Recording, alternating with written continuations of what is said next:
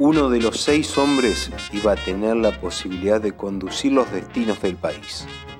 Antes, un par de meses, los seis participaron de dos debates televisados, donde expusieron sus ideas políticas o lo que convenía decir para ganar votantes.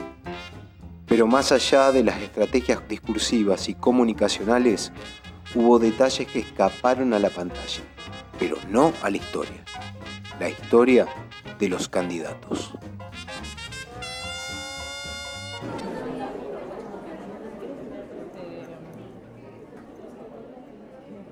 Sábado a la tarde, día previo al debate, la temperatura superior a los 30 grados anticipaban un verano caliente en Santa Fe.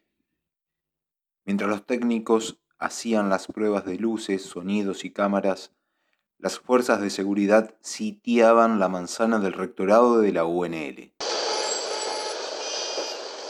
Cerca de la hora 17, como estaba previsto, el Volkswagen Gol Negro que traía Nicolás del Caño estacionó en doble fila frente al ingreso de calle 9 de Julio, ya cortada por el operativo de seguridad. El candidato venía a conocer el recinto donde se realizaría el debate. Se bajó y sin saludar a los productores televisivos que salieron a recibirlo, comenzó a mostrar su coherencia. Se puso a discutir con un policía de la federal que no lo dejaba estacionar en doble fila.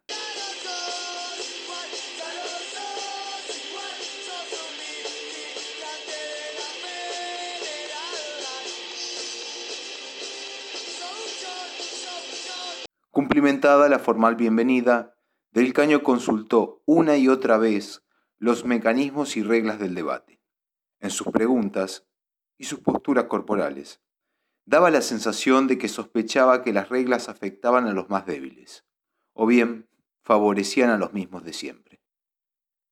Las explicaciones alcanzaron y el candidato fue a conocer al paraninfo de la UNL, que había mutado en un set de televisión.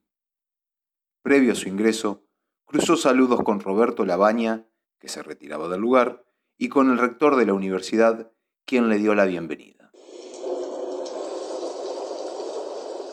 Domingo. Amenaza de lluvia y menos calor. Faltando casi una hora para el inicio del debate, Nicolás del Caño llegó al rectorado.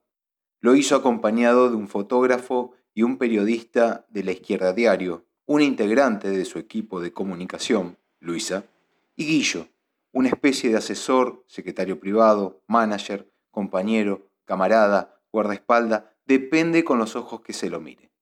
Era un búnker con preponderancia de la prensa y la comunicación.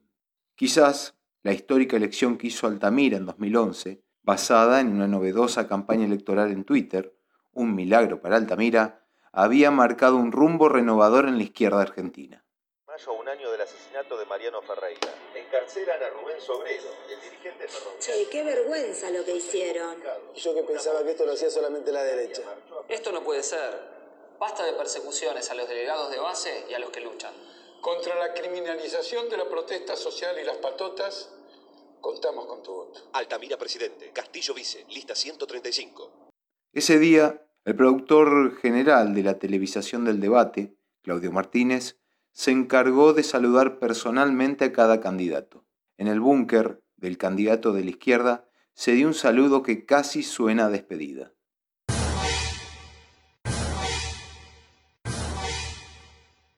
Tras un afectuoso saludo con Nicolás, Guillo le reclamó a Martínez la posibilidad de que Del Caño tenga en su atril el guion de los presentadores, o al menos el orden de los temas que se iban a abordar. Ante la negativa, fundamentada en lo acordado por los propios candidatos con la Cámara Nacional Electoral de que nada tendrían sobre sus atriles los participantes del debate, vino una respuesta contundente. Entonces Nico no participa. Guillo se mantuvo siempre en esa postura.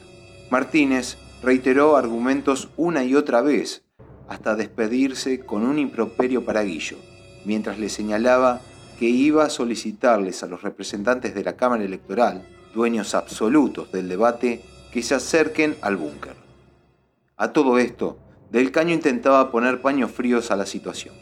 Finalmente, se apersonó una representante de la Cámara, ratificó lo señalado por Martínez y le prometió a Guillo que la próxima semana, previa al segundo debate, analizarían su pedido. Nicolás dijo está bien y así confirmó que saldría a la cancha.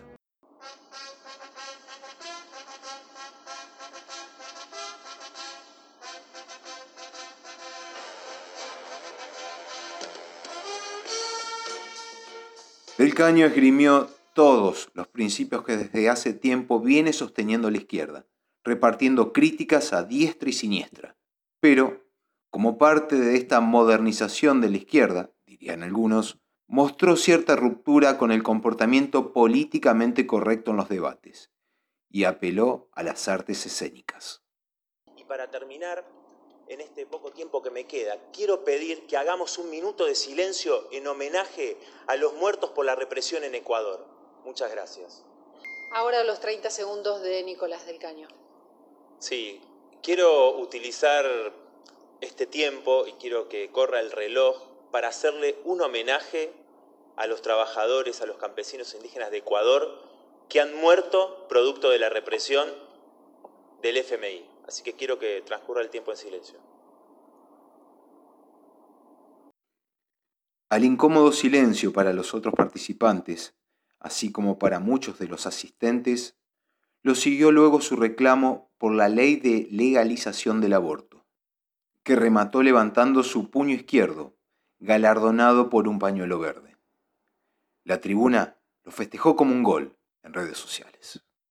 Nosotros tenemos listas 100% a favor del aborto legal, con mi compañera Miriam Bregman, mi compañera de fórmula Romina del Pla. Y estoy convencido de que las mujeres volverán a salir a las calles y que será ley. Quizás fueron los puntos centrales de su participación en un debate que llegó a su fin. Sucedido esto, salió del estudio pero no se dirigió a su búnker, como hicieron los otros candidatos. Seguido por Guillo, o viceversa, se dirigió directamente hacia la Facultad de Derecho, lindante al rectorado, donde aguardaban todos los periodistas que cubrían el debate. Quería ganar de mano en los medios. Sería inaccesible el que alguien te mate si cada bala costara lo que cuesta un yate. Tendrías que ahorrar todo tu salario para ser un mercenario. Habría que ser millonario, pero no es así. Se mata por montones, las balas son igual de baratas que los condones. Hay poca educación, hay muchos cartuchos. Cuando se lee poco, se dispara mucho. Hay quienes asesinan y no dan las caras. El rico da la orden y el pobre la dispara. No se necesitan balas para probar un punto. Es lógico, no se puede canción macabra.